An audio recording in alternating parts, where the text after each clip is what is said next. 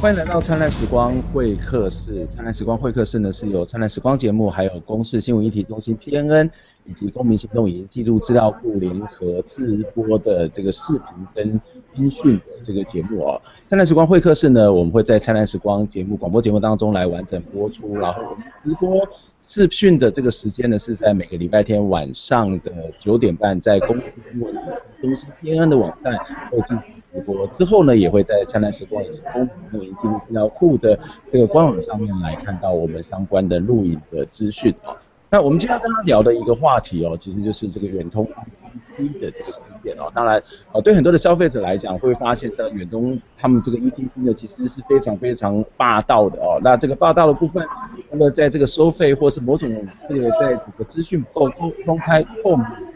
也让某些的这种呃消费者感觉是一种强制的这种必须要安装之外呢，事实上一个更大的地方就是呃当时他们其实承诺了这个过去的高速公路的这个收费员呃要来辅导他们的转业，但是你在现上面这样的问题，这样的一个真正的转业并没有达成哦，所以我们今天呢就要在这个节目当中来跟他谈一下这个话题哦。今天我们要跟他谈到的，跟大家邀请到是呃，国道收费员自救会的成员，也是前大甲收费站的收费员郭家栋郭先生哦。郭先生你好。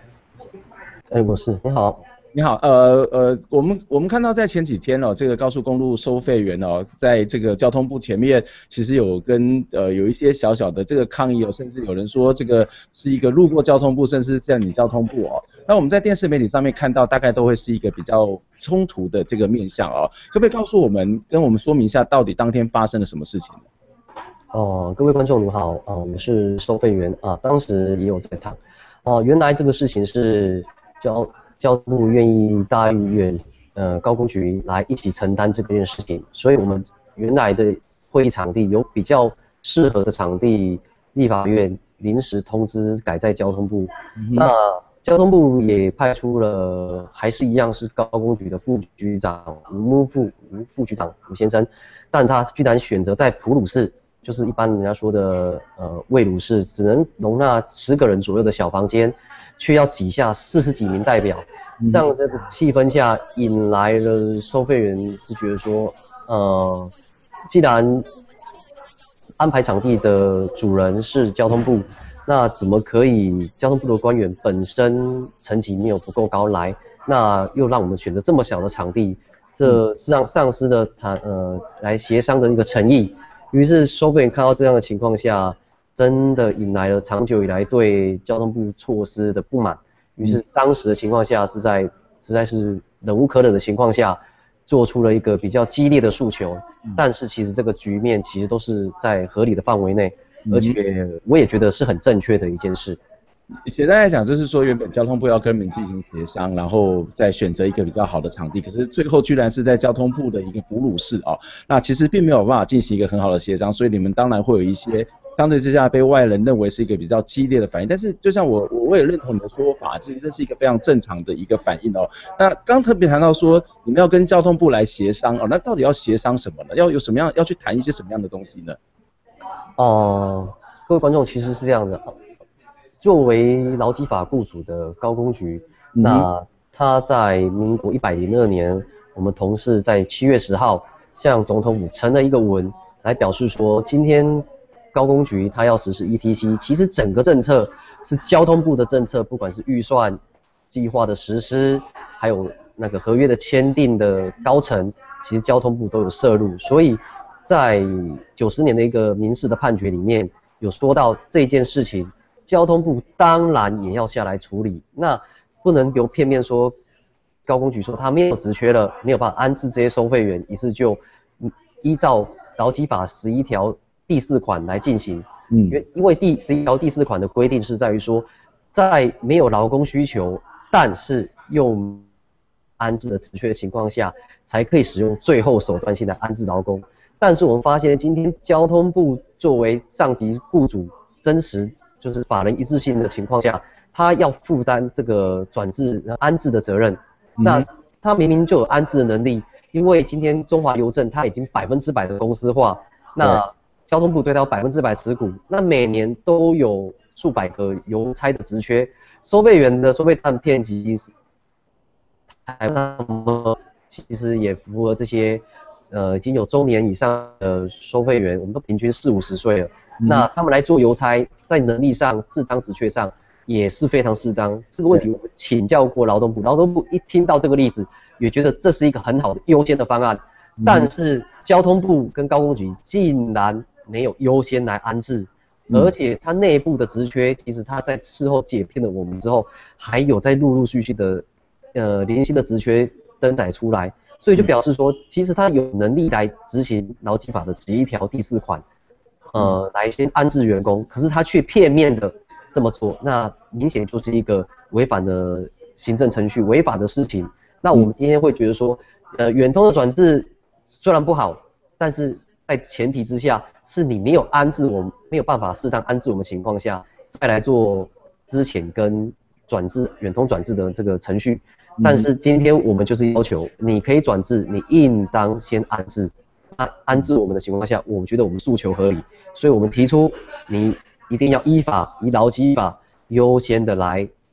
将我们安置，即使我们是你的从业人员或约雇人员，甚至是你片面认为的临时人员也好。但是你至于雇主的地的地位，你今天就是要依法先安置我们，因为你有能力达到，所以我们的诉求就是安置是第一，第二，你有个公呃公民机关的民营化的条例，在第七条呃第二第三款里面有有说到，呃之所以给我们七个月的基本本薪，它是以呃机关只要一裁撤，就以六个月加一个月的预告工资，嗯哼，然后来当做是你。的一个机机关结束的一个福利，那因为我们机关里面同时无法来任用，所以在这个情况下，他发他发这个依据，他去请款的依据也是来自于公公务机关民营化的条例，所以我们不能片面的说，你拿了这个二十五万就是之前费，而且就可以结束你之前你安置我们的责任。那在这个法里面同时也有提到。他的资遣费还有说退休金的的提拨跟结清都是另外在这七个月之外。我想这样一个一个所谓的抗争的方向，其实是一个非常清楚，因为其实交通部它本来就应该要负责任哦。那当然他们就把你们这个要要做的事情，其实要要所谓的一个安置的这样的工作是推给远通哦。那当时远通他是怎么样？他有我看到在媒体上面说，哎，远通已经做了一些安置的承诺，但是最后也也都没有嘛嘛。是不是这样的一个发展？啊，没错，呃，老师您说的是，呃，之所以远通能够跟交通部达成这个合约，主要是来自于他当时在竞争跟宇通竞争的时候，是有人员转制这一块来让他胜出得到这个合约。那他对我们的转制其实是有极大部分要尽这份社会责任，毕竟他每年的所能够得到的获利，在通行费的呃里面的获利。抽四块的每台车次抽四块情况下，它是可以得获得五六十亿的，甚至国道二四六八十之后，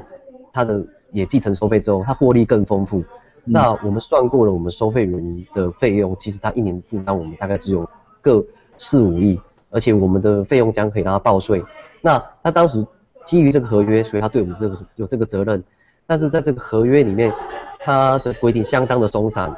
并没有规定到许多。呃，求职竞争还有一些不合理对待的情况，所以才会在合约不严谨的情况下来造成后续的这些麻烦，那才是真的是他的的真正的叫远远东之所以对高工局有这份转职的承诺，其实就是这个合约保障你五年的工作权和你一年三万八，然后加一点五个月年终五十万的年收入。承诺真的只有这样，而且就只是来自于合约。嗯，那那他到底有没有达成哦？就是依照这个远通的表示，它的转职率会超过五成哦。那你自己的观察，的确有达到这个五成吗？或者是说其实更低，或者是更高呢？嗯、呃，据他们自己的嗯计算方式，还有计算的数据，如果以一个收费站，他十个人答应想要去转制，而没有直接领取未呃那个未住金的话，就是五个月不愿意转至远通，那远通就呃加发补加补发你五个月的这个转制的补偿金。嗯、那我们十个人转制进去，它的算法是以五个人有去媒合，就是双方有去面试，嗯，然后面试有做完这个程序，就算是转制率。嗯、但是真正的转制率，我们了解应该是这十个人，真正只有一个人去正式工作，这样才是真正的安置率嘛。嗯、我想外界的对这个事情的了解应当是如此。嗯、但是高工局跟远通对这件事的了解，竟然是用那五个人的媒合成功，跟十个人的转制人数来五除以十，来当做是转制率五十趴，所以才会造成说真正只有转制十趴。但是他却说有五十趴，嗯、那他说的五成，如果真的达到的话，那怎么会有这么多收费人能够在上班时段在外面抗争呢？嗯，所以这事实不是告诉你，其实他们是在为这件事情在放在放任远通让他们过关，因为根据那一份民营化条例里面，嗯、这个训练工作、训练工作跟安置的责任，其实原来是在雇主高工局的身上。那高工局为利用这个合约，将原来所要尽的责任转至给远通，嗯，转转让给，就是把它转转移给远通。当然，远通所做的一些行为，不论合不合理，他都一定希望他能够尽量能够让他通过，因为这是他的责任。对，所以他必然，无论是外界认为他是说谎也好，但是实际上他就是真的是这么做了。嗯嗯。所以现在你觉得 应该要出来负责任的是谁啊？就是到底是高工局还是交通部还是这个远通？我想外界大概会觉得这几个角色好像有点互相踢皮球的一种感觉。嗯，所以就在我一开始所提问的，在法人同意化的情况下，这是呃行政行行政院呃总统府对我们的回文，尤其是他是转发给劳委会来解释这个这件这个事件，所以真正要负责的人。还是交通部，因为这个合约所上报的层级，所能够当时所能批示的呃长官的用印，这个最少都是在交通部层级，甚至在行政院的层级以上。嗯，所以交通部责无旁贷。那在合约定的松散的情况下，那远通在接根据松散的合约，还有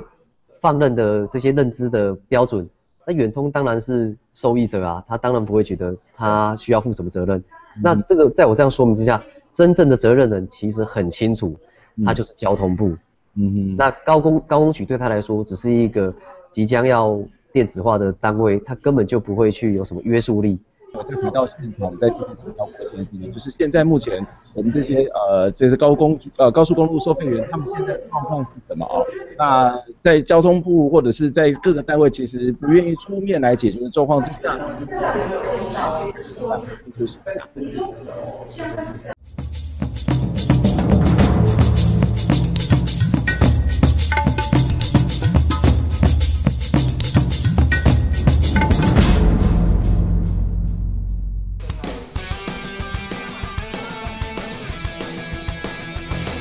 希望这次的比赛在各位大力的帮忙之下，能够有很多不同国家的朋友啊、把他们心里的这些想法啊，呃，形诸于文字，让我们这次的活动能够更丰富。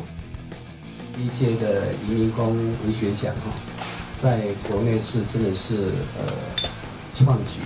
让更多的优秀的这个文学哈，这个新的文学能够来展现，让国内能够看得见。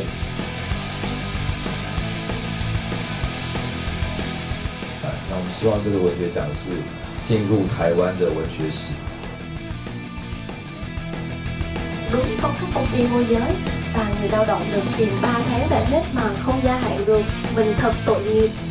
非常期待这样的一个文学奖，它可以一直保持着它的这样的一个一直性，既是条件很有限，可是他又要不断的拼命创造新的条件。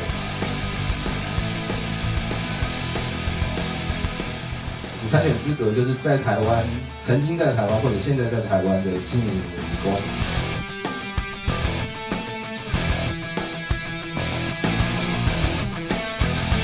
让他呃把他自己的工作做好，同时呃也能够和谐的在台湾的这段时间能够相处。我们希望他们用母语创作，让他们有一个舞台可以把他们的生命故事讲出来。希望台湾文学可以更丰富。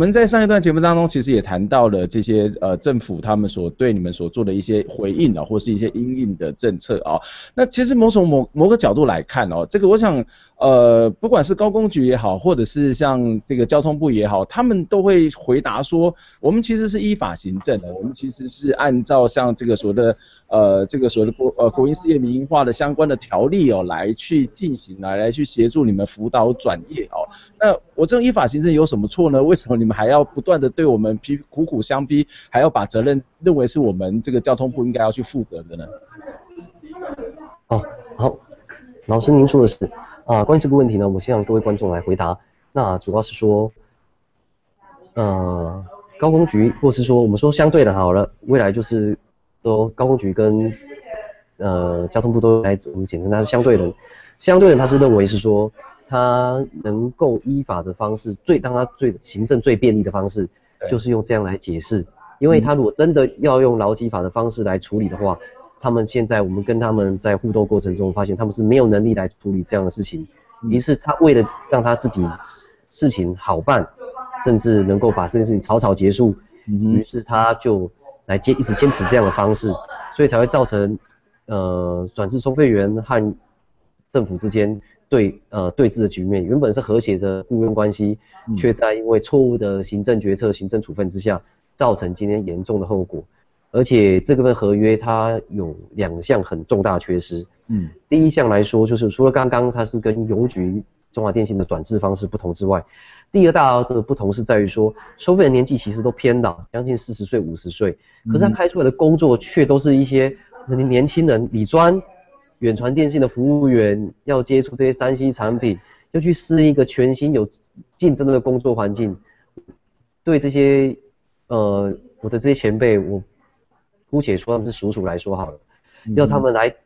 就算他有多好的适应力，要面对这样的职场生涯，我想今天换作是高工局里面的科长，五六十岁的副局长，让他来转制，我想他应该就能够感同身受。可是他其实政策是很冷血的，完全没有考虑到这个人性的这一面，所以才会造成执行上的困难，但他都不愿意面对，所以他坚持要用他的依法行政。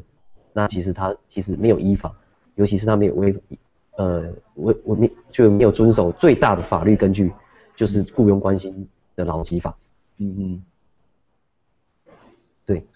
嗯，所以在这个过程当中，其实呃，在所谓的依法行政，但是他并没有刚谈到所谓的包括劳基法的部分，或者是说刚刚也特别强调说，在这个转职或者在转业的过程当中，他其实没有考虑到一些更细致的部分了。我想，对于所谓的交通部而言，他其实就是把这些人给解决掉了嘛，好，就是解决说，我就是有一个工作给你做，可是你是不是合适做这个工作呢？